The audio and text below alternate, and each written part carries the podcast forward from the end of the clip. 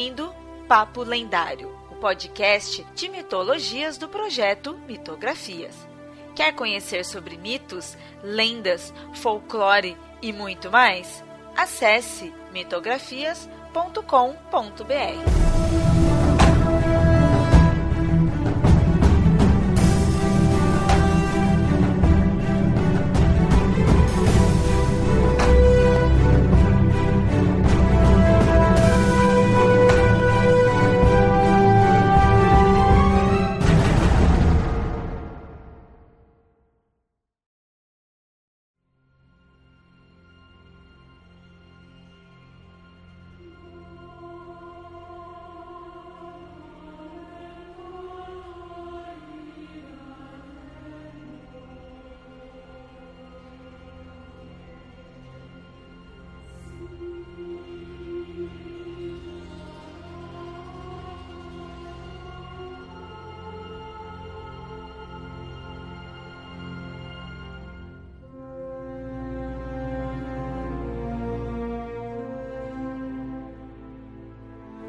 bem, ouvinte. No episódio de hoje retornaremos a falar das obras de Tolkien, mas dessa vez não sobre sua mitologia e sim diretamente sobre as obras. Para ser mais exato, sobre a nova tradução que as obras têm tido aqui no Brasil. E com isso, hoje vamos conversar com o Reinaldo José Lopes, o responsável por essa tradução. Então, Reinaldo, muito obrigado aí por aceitar o convite. Você já participou aqui de um episódio né, do Papo Lendário, mas pode se apresentar aí para o ouvinte. Obrigado pelo convite, sempre um prazer estar aqui com, com vocês, com, com, com o Leonardo, com a, com a Nilda Especial, que é uma amigona de muito tempo. Bom, eu sou jornalista de ciência e sou tradutor de Tolkien, é basicamente isso. E, e desconhecido, o ilustre desconhecido também. É Fala mais aí do seu currículo nessa parte aí de tradução aí, relacionada à obra do Tolkien, que você tem o um mestrado. Na verdade, eu, eu sonho em traduzir Tolkien desde que eu li Tolkien pela primeira vez que foi em 1998, quando eu peguei o Silmarillion em inglês, foi a primeira coisa que eu li do Tolkien, e gamei, apaixonei, fiquei louco naquilo, enquanto não li todo o resto da obra, eu não sosseguei. E eu fiz jornalismo, né, mas, mas eu quis fazer uma carreira acadêmica mais pela paixão no Tolkien mesmo, para realmente me tornar um especialista em Tolkien oficialmente, digamos. Eu peguei como. Peguei não, né? Eu, eu pedi e consegui para ter como minha orientadora a Lenita Esteves, professora Lenita, muito querida, que foi tradutora do, das edições da Martins Fontes, do Senhor dos Anéis e do Hobbit. Então eu passei com ela o mestrado e o doutorado, isso deve dar, ter dado tipo uns uns oito anos mais ou menos de trabalho conjunto com ela. E aí então eu fiz o meu mestrado fazendo uma tradução comentada do livro Tree and Leaf, Árvore e Folha, que agora finalmente saiu. O texto que eu traduzi no meu mestrado agora está tá saindo agora mais completo, revisado e tal, mas foi o que eu tinha feito no meu mestrado. E aí meu, do, meu doutorado foi uma viagem maluca que foi uma análise da pseudotradução. Para quem não sabe, aquela coisa do Tolkien fingir que ele não é o autor dos livros da Terra-média, mas sim apenas um cara que pegou manuscritos antigos e traduziu aquilo para o inglês. Então eu analisei no doutorado como é que esse procedimento literário aumenta a sensação de verossimilhança, de realidade, de profundidade cultural da obra. Então, basicamente foi isso meu trabalho acadêmico com o Tolkien por enquanto. É, é por enquanto. Por enquanto, espero fazer mais, mas é. e esse o mestrado e o doutorado tá acessível com que tá? Dá, dá, dá para dá para googlar aí, dá para achar facilmente se vocês googlarem é, o meu nome inteiro, Reinaldo José Lopes, mais Árvore das Histórias, com E, aparece o mestrado, dá para baixar o PDF lá no site da USP, e o doutorado é um título mais, mais chatinho, porque é em inglês direto, que é With Many Voices and in Many Tongues, com muitas vozes e em muitas línguas, né? Ficou então, With Many Voices and in Many Tongues, pseudotradução, autorrefração e profundidade cultural na ficção de J.R.R. Tolkien. Então, esse é o doutorado também, você googlar, acha fácil. Você começou com a questão do mestrado e doutorado, e aí só depois que você começou a, a fato, trabalhar traduzindo aí as obras. É, na verdade, no, no, mestrado eu traduzi. Foi uma coisa, como foi tradução comentada, foi uma coisa prática. Então, no final, eu ap apresentei mesmo a tradução ali quase pronta. Faltou algumas coisinhas.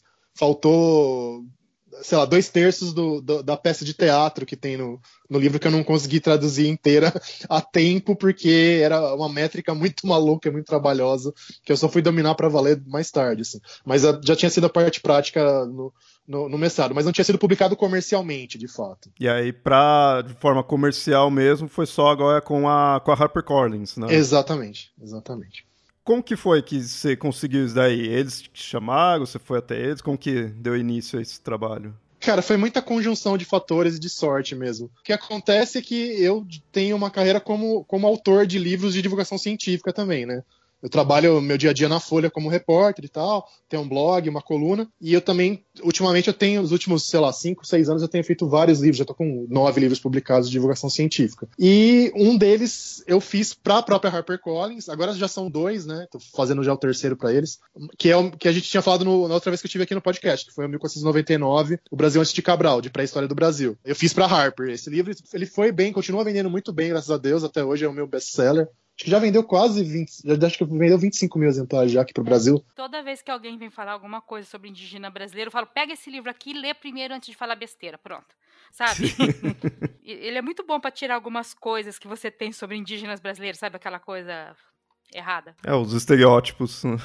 pois é, a ideia foi meio que tirar esse estereótipo. Mas, mas, enfim, aí então eu iniciei uma relação muito boa com a editora e eu sabia que a Harper era a editora do Tolkien no, na, no Reino Unido, na Inglaterra. E eu queria muito que um trabalho digamos, mais consistente fosse feito com a obra do, do Tolkien no Brasil, que a gente pudesse trazer para cá os, os, livros inéditos que não pareciam ter um horizonte muito grande de sair no Brasil tão já e tudo mais. E eu joguei para minha editora, a Renata Sturm, na época, eu falei, e aí, Renata, será que não tem essa chance? Eu queria muito poder ajudar. E ela me falou então do Samuel, Samuel Couto, que hoje é o cara que, que tá tocando todo esse projeto do Tolkien na Harper. Falou: ah, não, Samuel, que é um grande fã de Tolkien também, ele tá em negociações com a Harper britânica, e eu acho que você vai ter boas notícias sobre isso logo. Isso foi. É, tipo outubro de 2017, se não me engano. Aí no começo de 2018, o Samuel entrou em contato comigo para contar que eles tinham conseguido os direitos da obra inteira que eles queriam realmente dar uma repaginada na maneira como Tolkien era visto no Brasil, dar uma visão de literatura de alto nível pro Tolkien no Brasil e não apenas uma coisa que tivesse no nicho de nerd, embora sem abandonar esse nicho, obviamente. E ele perguntou o que, que eu poderia contribuir é, na obra. Originalmente ele, ele queria até pegar grandes nomes da literatura brasileira para traduzir Tolkien. Tava pensando em nomes e tal, não sei o quê. Puxando a brasa pra minha sardinha, eu meio que contra-argumentei achando que o pessoal da Academia Brasileira de Letras não ia querer, talvez, mexer com Tolkien em princípio, por, pelo preconceito. E aí eu falei, tá, vou chutar alto, quem sabe ele aceita. Eu falei, cara, eu queria muito traduzir o Silmarillion. Por favor, se você puder me dar essa oportunidade, vai ser a coisa que eu mais queria na vida, assim, é o livro da minha vida até hoje, o livro que eu mais amo do Tolkien, enfim. Ele falou, tá bom, tô. Aí eu falei, putz, eu devia ter pedido mais coisa, né? já que foi tão fácil, assim. E a partir daí, e ele já me contou que o, que o Ronald Kirmes, mestre Ronald, nosso colega do, da Conselho de Tradução, estava traduzindo também já o, o Beren Lúthien, e alguns meses depois, talvez que talvez dois meses depois de eu ter topado, de, dele ter topado o Silmarillion, apareceu o lançamento da Queda de Gondolin em inglês. E aí ele falou: olha, a gente vai tentar lançar pela primeira vez, ao mesmo tempo que sai no, na língua inglesa, sair no Brasil. Você quer fazer? Eu falei: não, acho que é o que eu quero. De novo, era coisa da primeira era, coisa que tinha a ver com o Silmarillion. E eu pus na frente, então acabei a primeira Queda de Gondolin, depois o Silmarillion. E aí a gente formou o conselho de tradução, o Samuel formou um conselho de tradução mais formalizado mesmo, para lidar com a obra e aí a bola foi rolando, assim. Estamos aí desde desde então. Então, começou em março de 2018, eu acho, ou fevereiro, e estamos nessa até hoje. Então, assim, o objetivo da HarperCollins aí, nesse caso, seria tra pegar, trazer todas as obras, até o que ainda até hoje não tinha sido, não foi publicado, né? Uhum. Isso tá dando certo? Já tá meio que certinho ou ainda tem que tem coisas para definir para poder trazer. Pelo que eu sei, tá dando super certo. A ideia é trazer tudo, tudo, tudo mesmo, sem exceção nenhuma. Inclusive novos livros inéditos que talvez apareçam do Tolkien no futuro uhum. em inglês, que é uma possibilidade. Não tá nada certo, mas talvez tenha ainda coisa. E então, sim, a não ser que aconteça uma catástrofe muito grande, eu acho que eu apostaria todas as minhas fichas em que vai sair tudo mesmo. Até porque de novo, todos os livros praticamente, só o acho que o Ivory Folha não vai entrar nessa lista porque é um livro mais específico mesmo, mas fora ele, todos os livros literalmente que, que saíram do, do Tolkien até agora pela Harper, todos foram best-sellers, uma coisa que nunca tinha acontecido antes com a obra de Tolkien no Brasil também. Então, esses livros que vendem muito bem e vendem sempre muito bem, eles vão conseguir segurar um pouco para que livros menos comerciais, mas também muito legais e importantes acabem saindo também. Então acho que vai rolar, vai rolar sim. É, é que eu sei que muita coisa não está exatamente no baú do, do Christopher, né? Mas estava no. É, era uma pesquisa de recuperar trabalhos acadêmicos dele, né? Que foi publicado e foi perdido, né? E assim, perdido assim, era uma época que não era tão sistematizada como hoje. Hoje em dia tudo, tá, tudo tá no PDF, você vai lá e ba... mas tá no site da, da revista científica. Hoje em dia não. Naquela época não tinha, né? Então. Mas talvez outras coisas também, não sei. Não descartaria que tivesse coisas que não sejam acadêmicas também. Não sei. E só para confirmar, essa seria a segunda tradução aqui, português do Brasil, né? Depende. Na verdade, se a gente contar O Senhor dos Anéis, é a terceira, né? Porque O Senhor dos Anéis teve a edição Piratex dos anos 70. Antes da edição, da primeira edição oficial da Martins Fontes, uma edição pirata com, com seis volumes e tudo mais. Até hoje é meio clássica, tem umas coisas curiosas nela. Eu, eu pessoalmente nunca li essa edição. Preciso suprir essa lacuna. Mas então, no caso do Senhor dos Anéis, seria a terceira versão em português do Brasil. Fora eu, as de Portugal, né? Eu só li o primeiro livro dessa, não consegui o restante para ler. São difíceis de achar, muito difíceis. Sim, sim. E tem alguns achados que a gente até recuperou nesses, nesses Anéis Novos. Eles tinham, eles davam umas viajadas, mas eles tinham umas sacadas boas em alguns pontos. A gente meio que fez uma pequena homenagem em algumas coisas ali.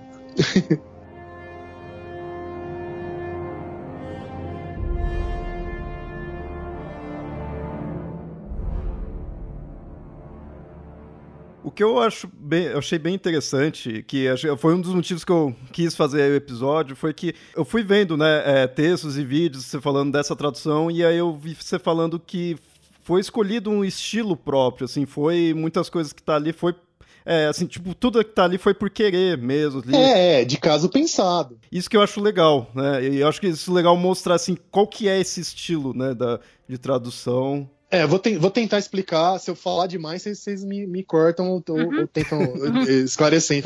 Mas, mas eu acho o seguinte: uh, não, primeiro, não dá para escolher um estilo único, porque o Tolkien ele era também muito, é, digamos, versátil mesmo. Ele, ele conseguia é, variar entre vários estilos diferentes. A habilidade de linguista dele, em grande parte, está nisso, né? Ele saber variar os registros é, linguísticos, desde o mais arcaico e elevado e épico, até coisas que são dialeto rural, dialeto urbano, é, gíria, erro mesmo, é, erro de inglês em vez de erro de português, enfim. Ele conseguia ter essa flexibilidade muito grande. E nas traduções anteriores, isso em geral era meio achatado, aplainado. Ficava tudo mais ou menos a mesma coisa, assim.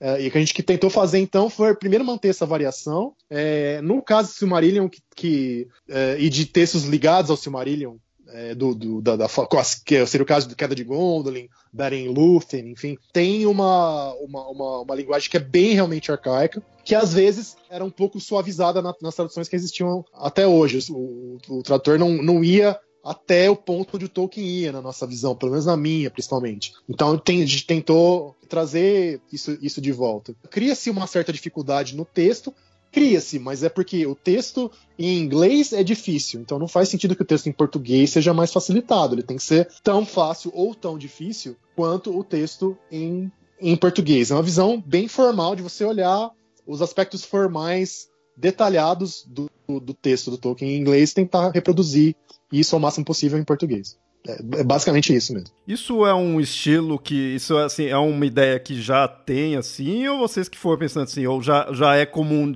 Já comum não, mas assim, já é algo possível de ser feito mesmo, assim, das pessoas escolherem esse caminho de ficar mais próximo mesmo. Acho que imagino já é um caminho que tenha mesmo. Né? Sim, não sim. Foi vocês que vocês não estão inventando nada. Não, não, né, não, assim. não, é um, é um caminho uh, possível. É, a gente para falar as, as, categorias que eu sempre uso, que, é, que simplifica um pouco o debate, mas no geral é meio isso.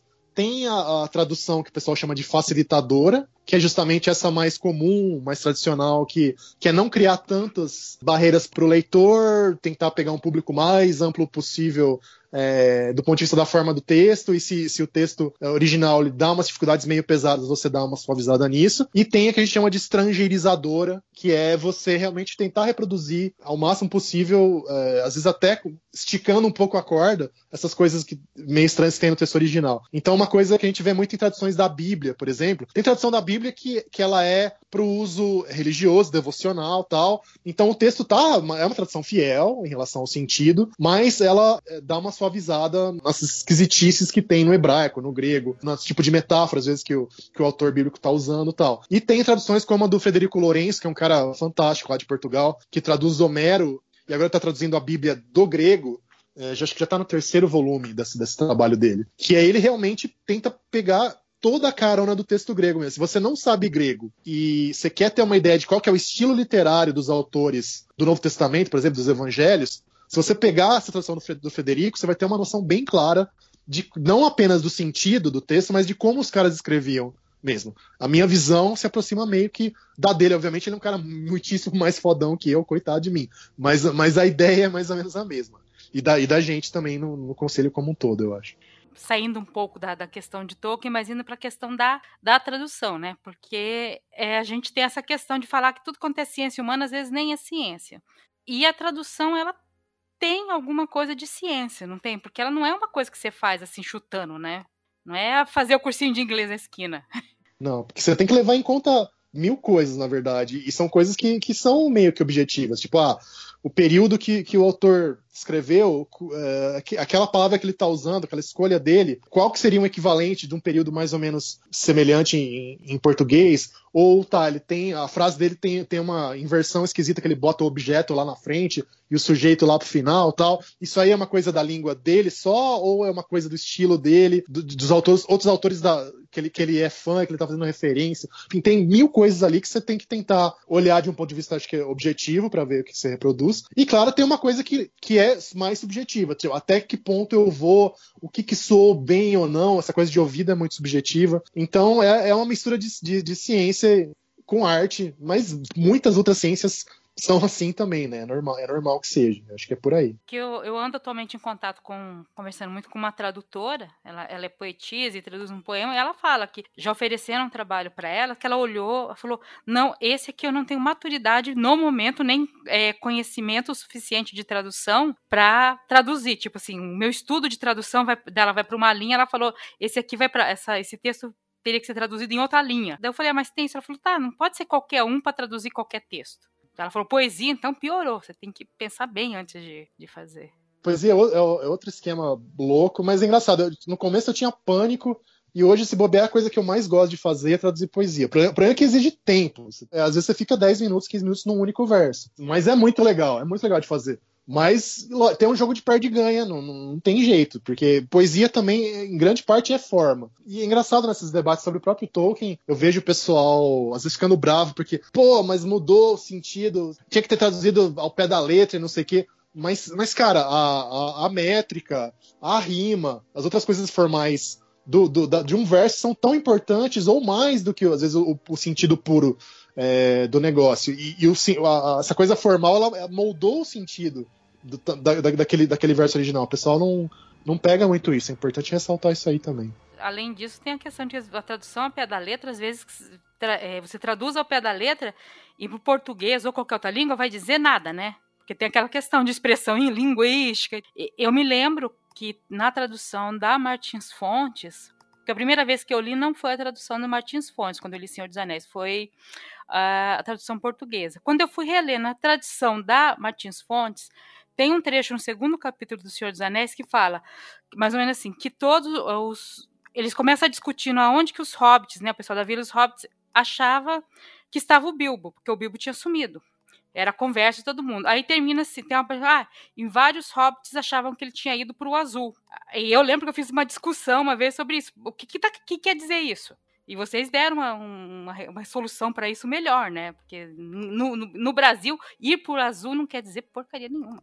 É, não, é uma, é a expressão muito, muito do, do, do inglês mesmo. Eu, eu, confesso que até gostei, mas eu sou um cara mais literalista, assim. Até gostei que, que, que tava o, o, no azul na, na, na, versão da Martins Fontes. Mas é aquela coisa, são escolhas, não tem tanto certo e errado. Isso que também para entrar na cabeça das pessoas é meio difícil. O certo e errado não existe tanto, existem escolhas e justificativas melhores ou, ou piores para escolhas, mas é, é, tudo uma questão de escolha mesmo. É, você falou de não ter certo e errado, mas eu imagino que possa ter muita gente, tipo, defensor de ambos os lados. Assim, é, eu não gostei particularmente do azul, porque eu, eu, eu olhei aquilo e falei assim, mas o que, que, é isso que tá querendo dizer aqui, né? Porque para mim não fazia sentido, né? Não era uma coisa grande para a obra, para o entendimento, mas foi uma coisa chata, né? A gente fica ali procurando os erros de tradução, né? Sim, sim. Sem saber inglês, mas procura erro de tradução. Isso que eu, eu pediria para as pessoas em geral mais misericórdia com os coitados dos tradutores, porque infelizmente não é máquina não é, não é máquina fazendo. Se, se fosse máquina fazendo também ia ter umas coisas estranhas. Mas, mas é difícil. Às vezes a gente,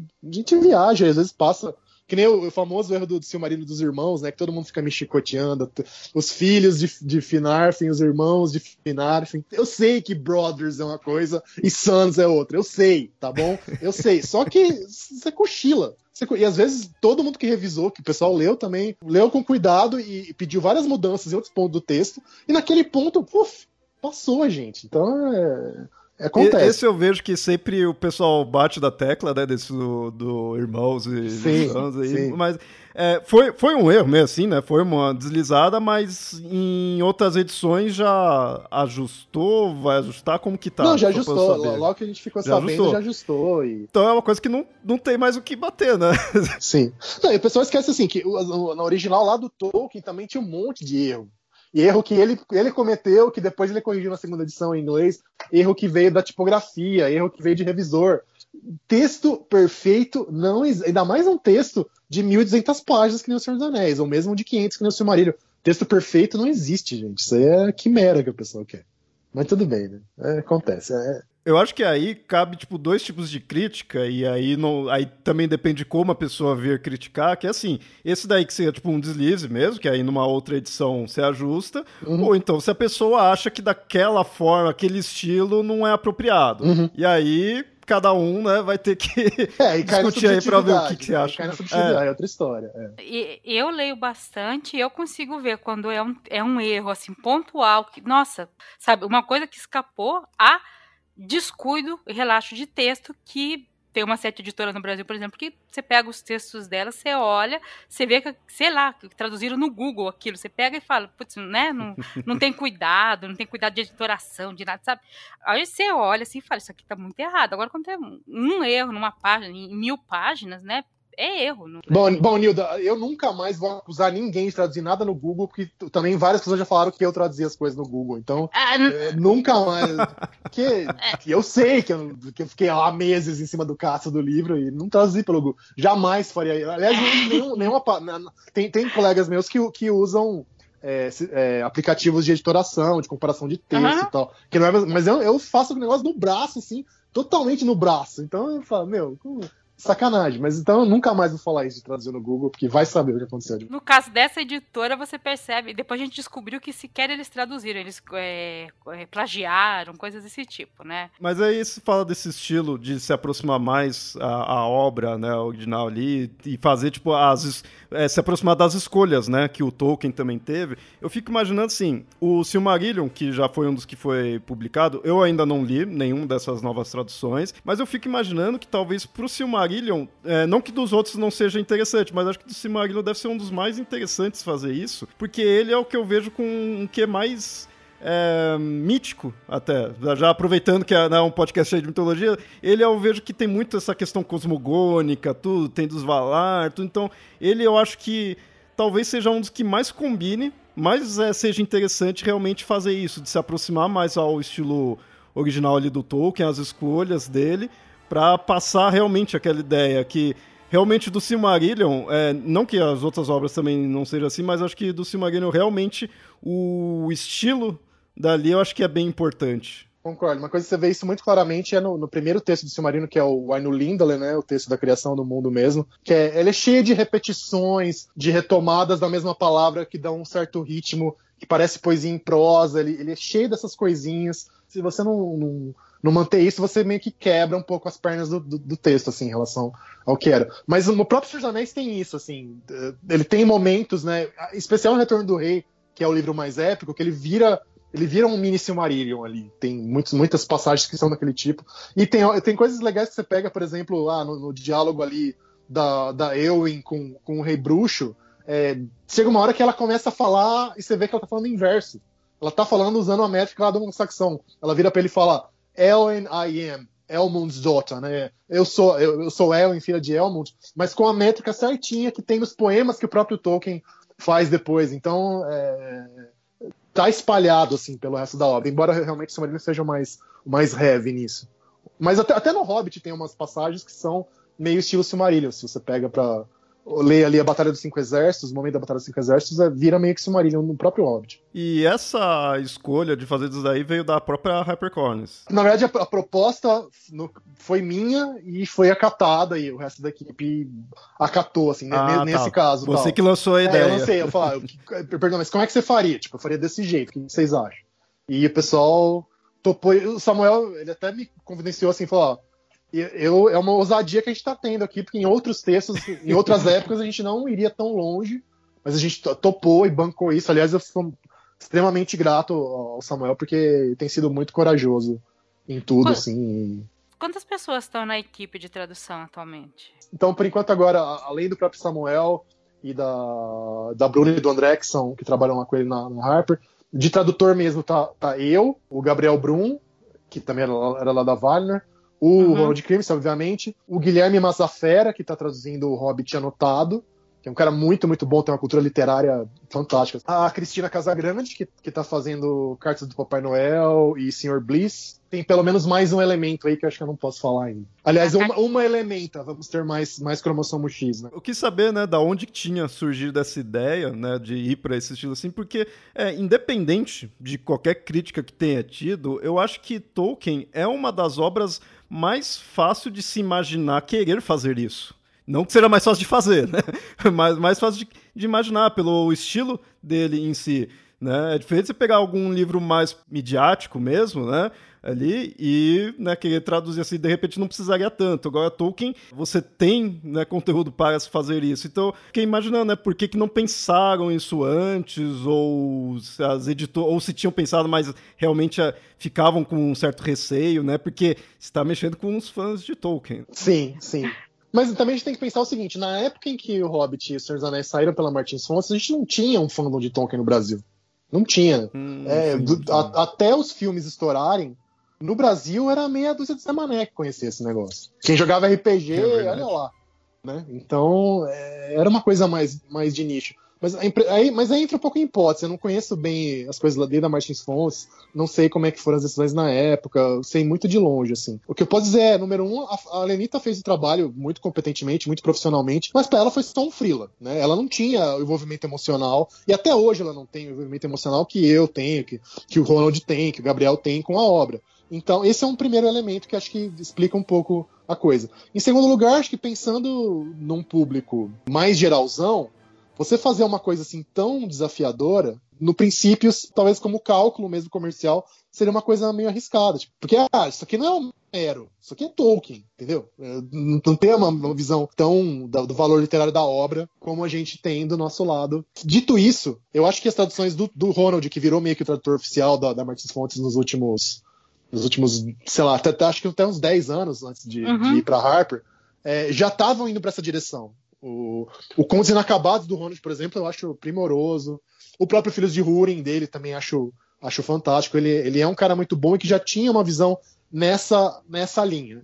Eu acho que talvez eu tenha radicalizado um pouquinho a mais só do que, do que o Ronald faria. Não, mas não sei, é difícil você se auto-julgar. Né?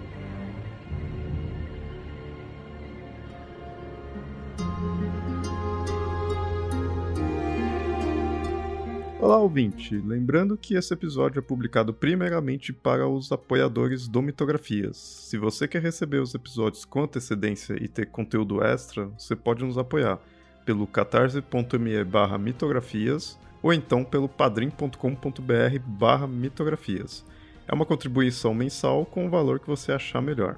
E aproveito para agradecer a todos que já nos apoiam. O Mitografias e todas as nossas produções são graças a vocês. Os deuses também agradecem. E agora voltamos com o episódio.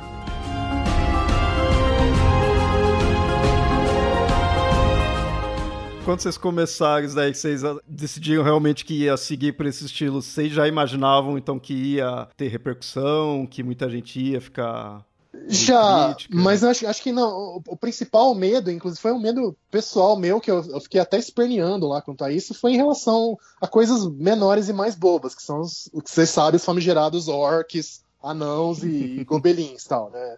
Eu tinha proposto original, originalmente que eu bati, eu bati muito o pé para que na verdade, pra, todo mundo me acha que eu sou o culpado dos orcs com QU e tal. E por mim não tinha, não tinha, fica, tinha ficado orc com C só para não ter encheção de saco, literalmente.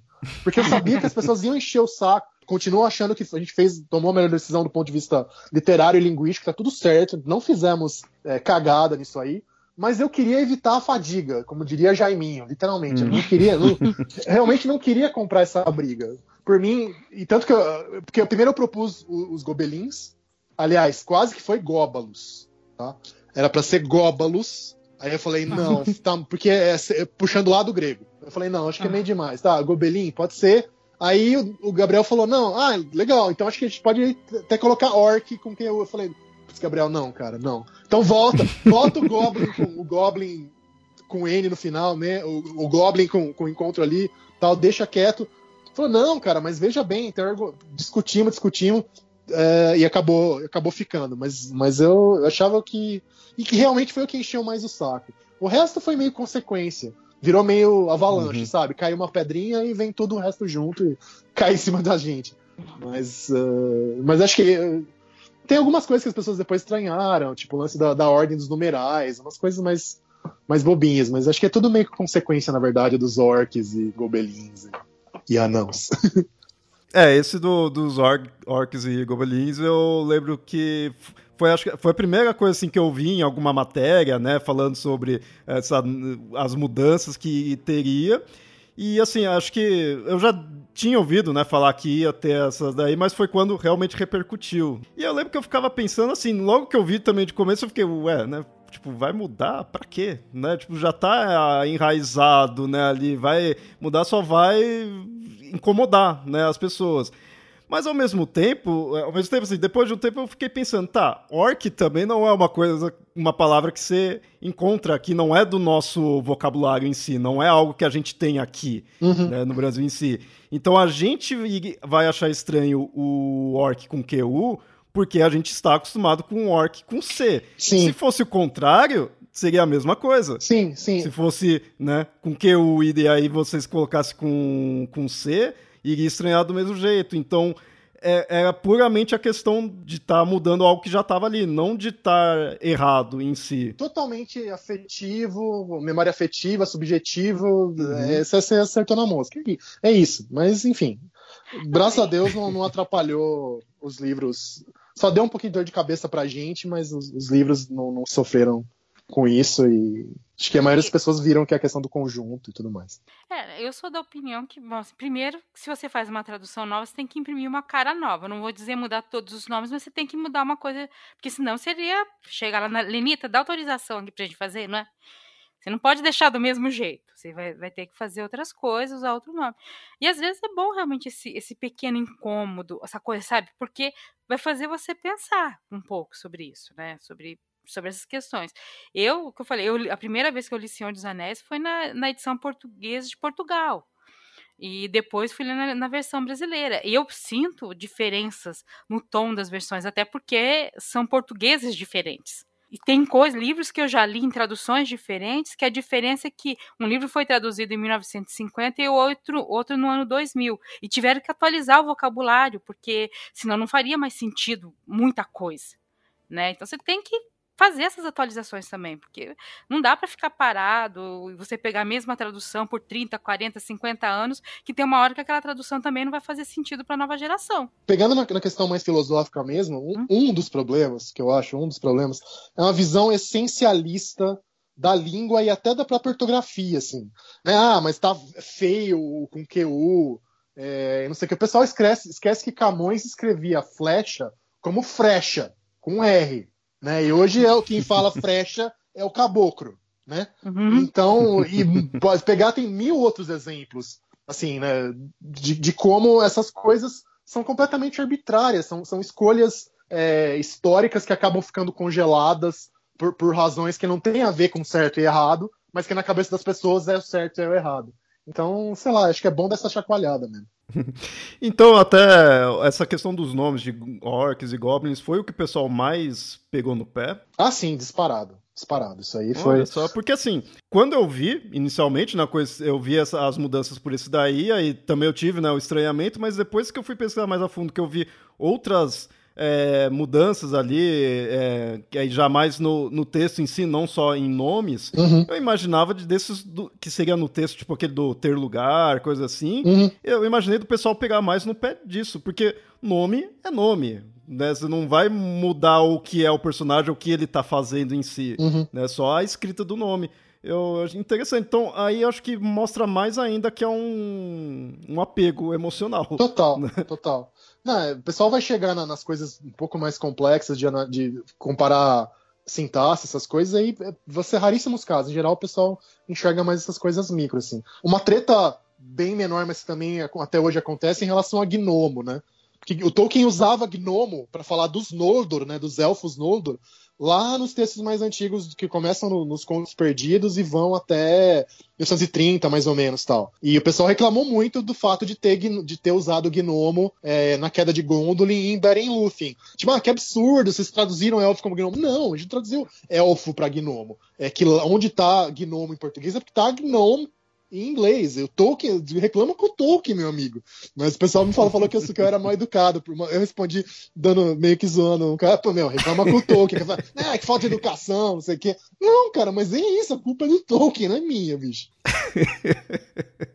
É, por isso que muitas vezes quando você vê em, outro, em outras obras, às vezes, ou até quando é em inglês, assim, você vê o que seria um elfo, ou, ou muitas vezes chama de elfo, mas você vai, ah, não, não tem o jeito do elfo do Senhor dos Anéis. Né? O pessoal às vezes não está acostumado com essa ideia de gnomo, gnomo duende, tudo isso daí.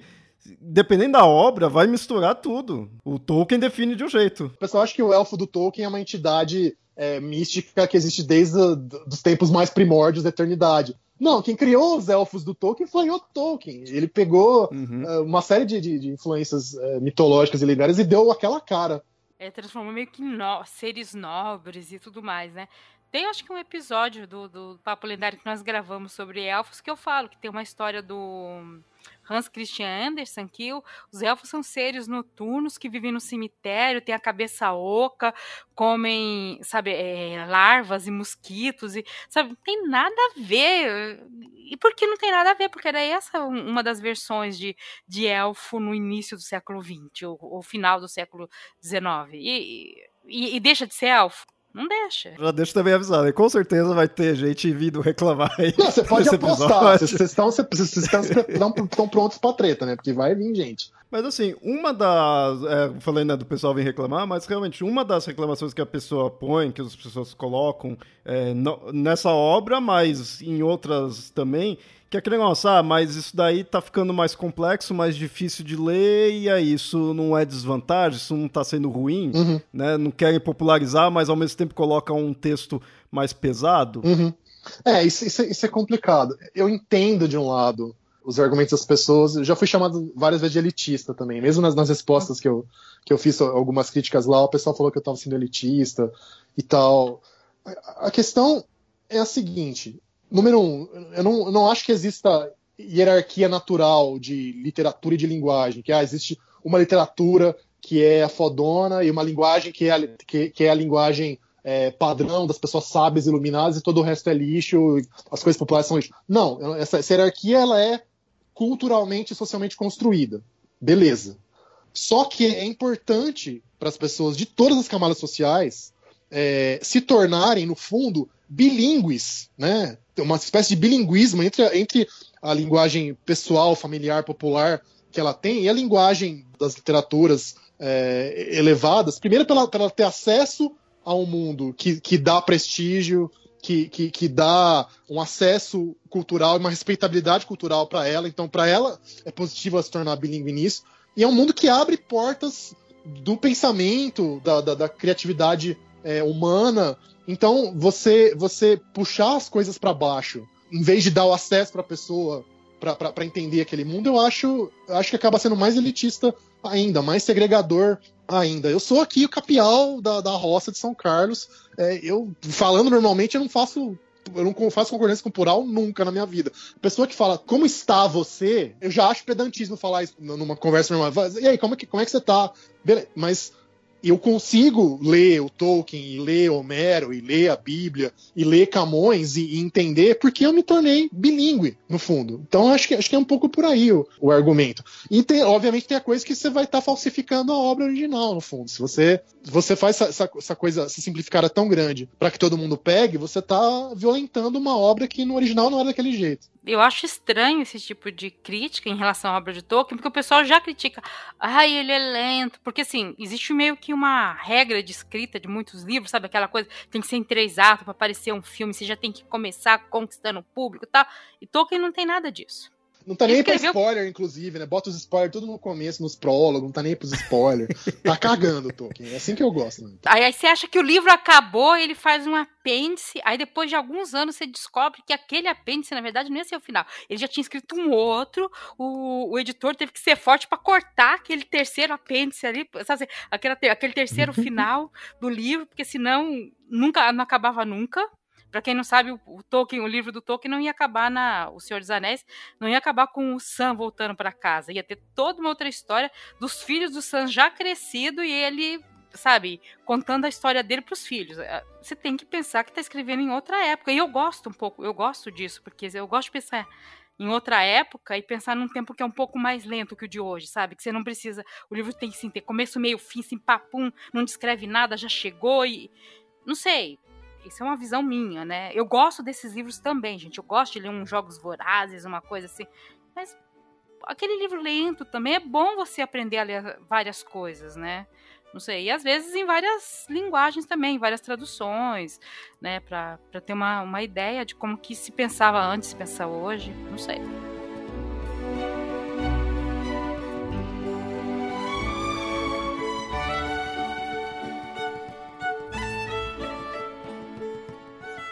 Queira ou não, a gente tá meio que fazendo uma comparação meio diretamente aí de dois estilos, né? Ficar essa coisa mais próxima aí do, do leitor, mais entendível, e o outro ficar mais próximo ali do original.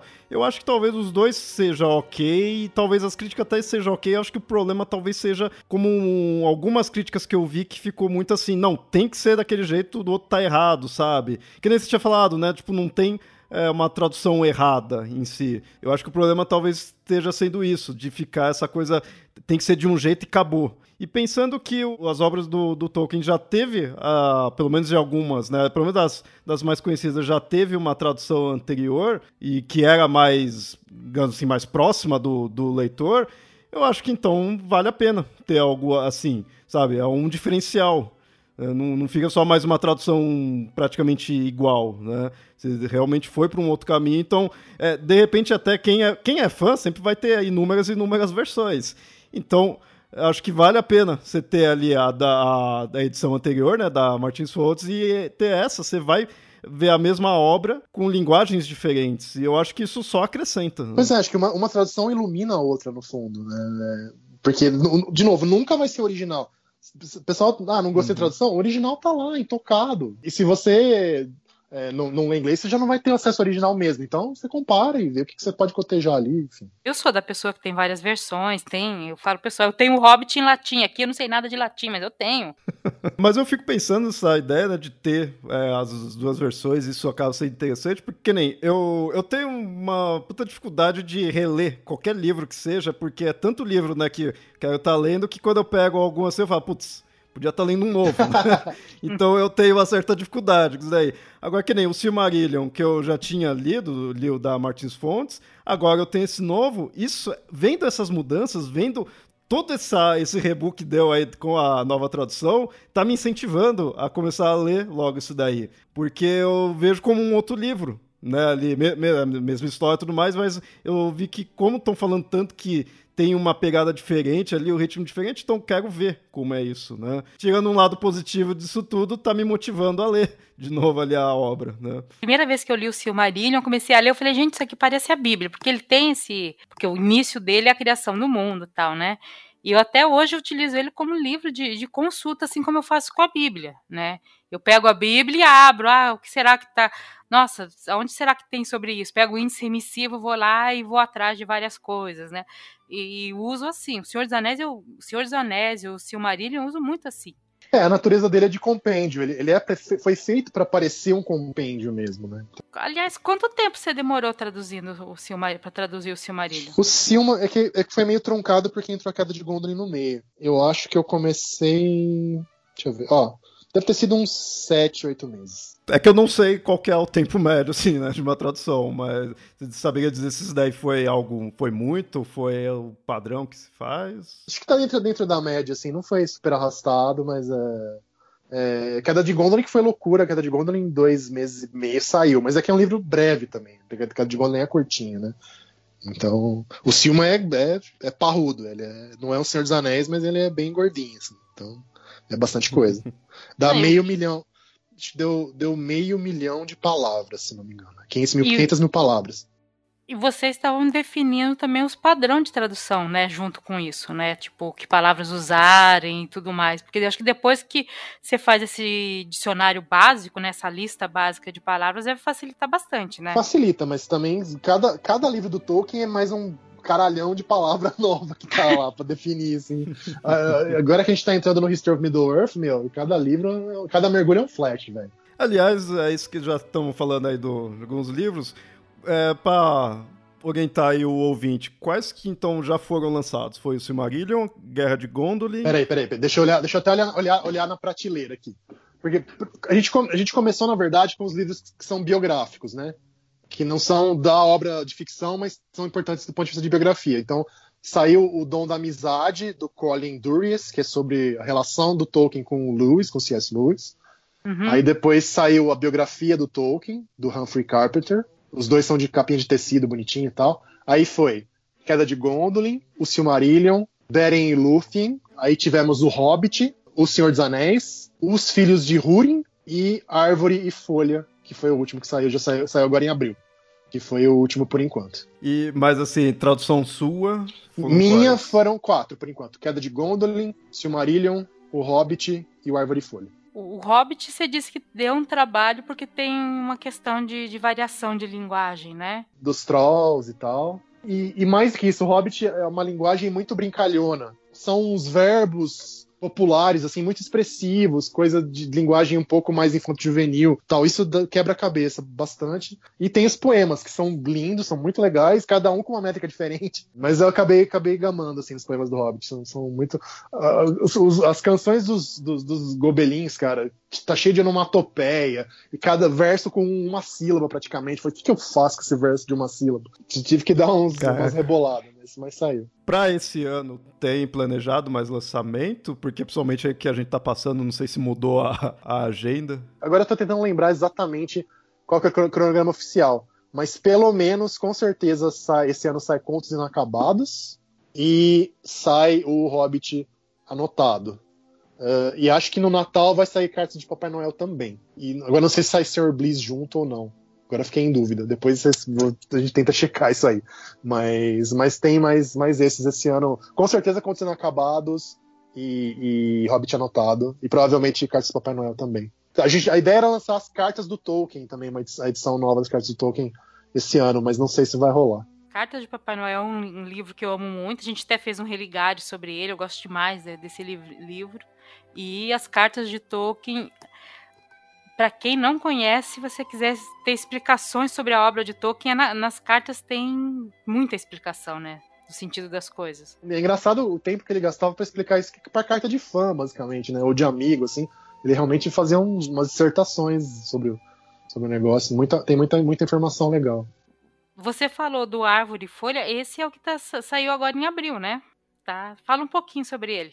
É o mais diferentão do Tolkien, eu acho embora tenha muita coisa diferente na obra do Tolkien, mas ele, ele é o seguinte: tem um, um grande ensaio teórico, a grande visão teórica do Tolkien sobre o que são os contos de fadas, que ele preferia chamar de histórias de fadas, não contos de fadas. Chama, chama Sobre Histórias de Fadas. Deixa eu até pegar o livro aqui. Chama Sobre Histórias de Fadas, o, o, o ensaio, né? O principal texto desse livro. Aí a gente tem um poema, que seria mais ou menos a mesma argumentação do ensaio, só que em forma de poema. Um poema que ele, que ele dedicou pro Lewis, inclusive, que chama Mitopeia, o poema, a criação de mitos, né? Aí tem um conto lindo demais também, que é super bonitinho, assim, que nem as coisas cartas do Papai Noel, mas eu acho super delicado e, e doce, e ao mesmo tempo meio assustador, que é o, é o Leaf by Nigel, agora na minha tradução ficou Folha de Cisco. Acho que era Folha uhum. de Migalha, né? Na, na, na, uhum. última edição do. Ficou, ficou Folha de Cisco agora. E tem, para finalizar, o único, a única peça de teatro que o Tolkien fez na vida. Que se passa na, na época lá da Inglaterra anglo-saxã, tipo, quem, pessoal que assiste O Último Reino no Netflix ou assiste Vikings, se passa naquela época, basicamente, que é, se chama O Regresso de Beorhtnoth, filho de Beorhthelm, que é uma discussão sobre, sobre guerra, a natureza da guerra, a natureza da coragem, é super, super legal, assim, e é, é numa métrica desgraçada, lazarenta, difícil de fazer, e mas saiu, graças a Deus saiu. E os, os, poemas são todos bilíngues. Quem, quem pegou, assim como nos outros livros né, da, da Harper, tudo que for em poema vai estar tá bilíngue. Isso é bem legal também. Nossa, essa peça de teatro do Tolkien eu não, não sabia da, da existência. É um diálogo, na verdade. Dá para fazer com dois atores só. Mas, é, mas é uma peça. Preciso pedir esse livro logo, então. O Folha de, de Cisco, né? Que, como você traduziu, eu, pelo menos o pouco que eu li sobre ele, essa é uma das obras que o Tolkien menos revisou na vida, né? Ele meio que sonhou, escreveu e fez uma revisão ortográfica, assim. Que o Tolkien, para parir texto, era uma desgraça, né? Os partos do Tolkien era coitado. Mas esse aqui até que saiu rápido. Mas, e é muito legal, é muito, muito legal, assim. Essa coisa da natureza, discussão toda que tem a ver com o livro, que é a natureza da arte também. O que, que significa para o ser humano ser artista e ser criador tal. Nesse, nesse conto é, só parece bem, muito bonito. Então, nesse daí, não só tá uma nova tradução, como também tem conteúdo novo que na outra edição não tinha, né? Metade do livro é inédito, nunca tinha sido no Brasil de jeito nenhum, tal, né? Que, que é o, o, outro poema, a Mitopeia, e a peça. Deu para caprichar bem nas notas do tradutor também no, no ensaio, porque o Tolkien cita mil escritores e antropólogos e teóricos, não sei o que, que para muita gente no Brasil é, são coisas mais obscuras. Então deu para eu explicar direitinho, com as notas, acho que ficou até deu para enriquecer bastante. Nos outros livros que já tinha outras edições, também tá com conteúdo novo? Sim, como que tá? Tem algumas coisas interessantes. Por exemplo, no próprio Silmarillion é, foi incluída uma uma introdução à segunda edição do Christopher, que não, que não tinha saindo do Brasil ainda, e principalmente uma carta importante do Tolkien, que foi uma carta para ele tentar vender pauta. Né? Ele estava tentando vender a publicação do Senhor dos Anéis e Silmarillion juntos para uma editora lá na Inglaterra. Não deu certo, mas é uma explicação. Ele é o Tolkien explicando totalmente toda a mitologia desde Silmarillion até o Senhor dos Anéis. E são quase. Deve ter umas 20 páginas de carta, assim. É bem, é bem rico isso. É, é. Senhor dos Anéis também tem vários materiais. O, o, todos os livros têm o, o Ronald explicando as runas e as Tengwar usadas na, na capa e no frontispício e tal. Super legal. Toda vez que, eu, que, o pessoal reclama que o Senhor dos Anéis é grande, eu falo, gente, vocês não têm ideia. O Tolkien queria que fosse junto com o Silmarillion, tudo num uhum. livro só. Né? Era aquele livro assim de você pegar e usar como arma, né? Pá! Ele queria publicar o Senhor dos Anéis volume único e o Silmarillion em volume separado. Mas o Silmarillion que ele imaginava que ia ser, ia ser um Silmarillion quase do tamanho do Senhor dos Anéis. Não, mas legal de ter esse conteúdo novo, que isso é uma coisa ainda, é mais uma coisa que para incentivar, né? Eu acho que vale muito a pena isso daí. Isso é o que faz o pessoal comprar e recomprar várias, várias edições aí, tudo, sempre tendo uma coisinha a mais. Pois é, a gente, a gente gostaria que fosse para tradução nova, mas a gente sabe que na verdade a pessoa quer conteúdo extra, então tudo bem. Vamos lá. Eu vou, vou fazer mais uma propaganda né, do, do Árvore e Folha, porque você não. Olha, gente, se você, você não precisa gostar do Senhor dos Anéis, se você gosta de mitos, você gosta de história de fadas, você gosta de estrutura de história, o Árvore e Folha é o que você tem que ler, porque o ensaio do Tolkien sobre aquilo, muita gente até usa como base para teoria de contos de fadas. Né? É, é, o que ele escreve ali é uma teoria mesmo sobre contos de fadas, sobre mitos muito válido até hoje. É, não, super denso, super rico e, e inclusive com reflexões teológicas da, da, questão da fé do Tolkien também, que ele, em geral, ele era bem tímido quanto a isso, ele era um cara mais reservado, mas nesse, nesse ensaio aflora, assim, a relação que ele via entre, entre criar histórias de fadas e, e ser cristão e ser, ser religioso tal, essa parte super legal também. Nilda, alguma consideração? Não, a consideração é ler o Tolkien, gente. Se vocês não leram ainda, estão perdendo tempo Tá. Isso eu concordo 100%. Não precisa ser Terra-média, tem mais outras coisas fora da Terra-média publicada sim. e vão publicar também. Apesar de eu gostar muito do universo do, da Terra-média, eu, eu já achava o do Senhor dos Anéis, quando eu li, foi uma leitura um tanto quanto pesada, assim, foi legal, mas foi pesada, então é, é legal quando você vai para esses outros livros e, e aí você vê, acho que você vê mais até do Tolkien nesses outros livros, no sentido de que você vê os estudos dele, você vê ele analisando a partes é, mi- mitos mesmo, né? Tem Uhum. mitos que tem mesmo, não só né, que ele criou para a Terra-média. Então eu acho que vale muito a pena ir para essas outras obras. Legal de também esse daí tá vindo, né? Agora aí tá numa coleção só, né, digamos assim. Porque isso eu fui muito percebendo quando eu fui fazendo o podcast que a gente lançou de cada episódio um, um livro dele, né? Que a gente fez questão de não falar de Hobbit nem de Senhor dos Anéis, que já era o mais conhecido, mas vamos nesses outros livros. Nossa, eu, eu gravando aquilo lá, eu tendo que pesquisar para aquilo lá, eu peguei até mais gosto pelas obras do Tolkien, que aí eu via é, o pois trabalho dele em si, não só a obra, né? Ali. É, não, tem outro livro que a gente, que a gente vai publicar algum dia, se Deus quiser, é o The Monsters and the Critics, né? Que é um livro só de ensaios teóricos dele, que é, é super legal, ana- analisando uh, lenda arturiana, o Sir Gawain lá, falando Sim, da. Tem um, um texto que se chama Um Vício Secreto, que é só sobre a, a ideia de criar línguas inventadas e tal. É super legal, super legal. Bom, eu acho que indo aqui para as considerações finais, é, esse episódio eu fiz questão né, de trazer o, o Reinaldo para estar falando da questão da tradução, porque é, uma que é Tolkien e é, Papo Lendário, a gente tá sempre falando de, das obras do, do Tolkien, é algo que já é comum mesmo, principalmente que metade da equipe aí já é extremamente fã, então vale a pena, tem conteúdo. E é legal falar da parte de tradução, porque te- teve um certo rebu, então eu acho legal mostrar por que que tá desse jeito como tá, por que que foi essa mudança, né, a escolha. Então, já que a gente também tem contato aí com o tradutor, eu achei legal fazer esse episódio. É, como eu falei, eu imagino que você, ouvinte, pode ter gostado aí da tradução, se já leu, pode não ter gostado, né, eu imagino que tem eh, de ambos os lados, mas aqui fica esse episódio para mostrar aí a visão do tradutor. Então, eu acho que vale a pena ter um, um episódio assim eu recomendo que leia né, os livros. Eu acho que para você realmente dizer aí se ficou bom ou não, vá até o livro dar uma lida, né? Não fica só indo nas, nas críticas que tem por aí. Porque se você é fã do Tolkien, acho que vale a pena. É, não, não quer comprar de cara, empresta do seu amigo. Se você gostar, depois você compra, não tem problema. Bom, é isso. Então a gente fica por aqui. Reinaldo, quiser fazer alguma consideração ou também jabá aí, onde as pessoas possam te encontrar. É, só agradeço muito aí o convite, então. Obrigado, é sempre um prazer estar com vocês. E precisando, estamos aí. Tem, tem para quem quiser ver um pouquinho mais sobre as traduções, sobre a obra de Tolkien em geral, sobre élfico também e tal, tem, tem o meu canal no YouTube, que é, é meu nome inteiro, youtube.com.br Reinaldo Zé Lopes do junto, que tá meio devagar, mas eu vou tentar dar um up lá pra colocar no tema. Beleza, vai estar todos os links aí.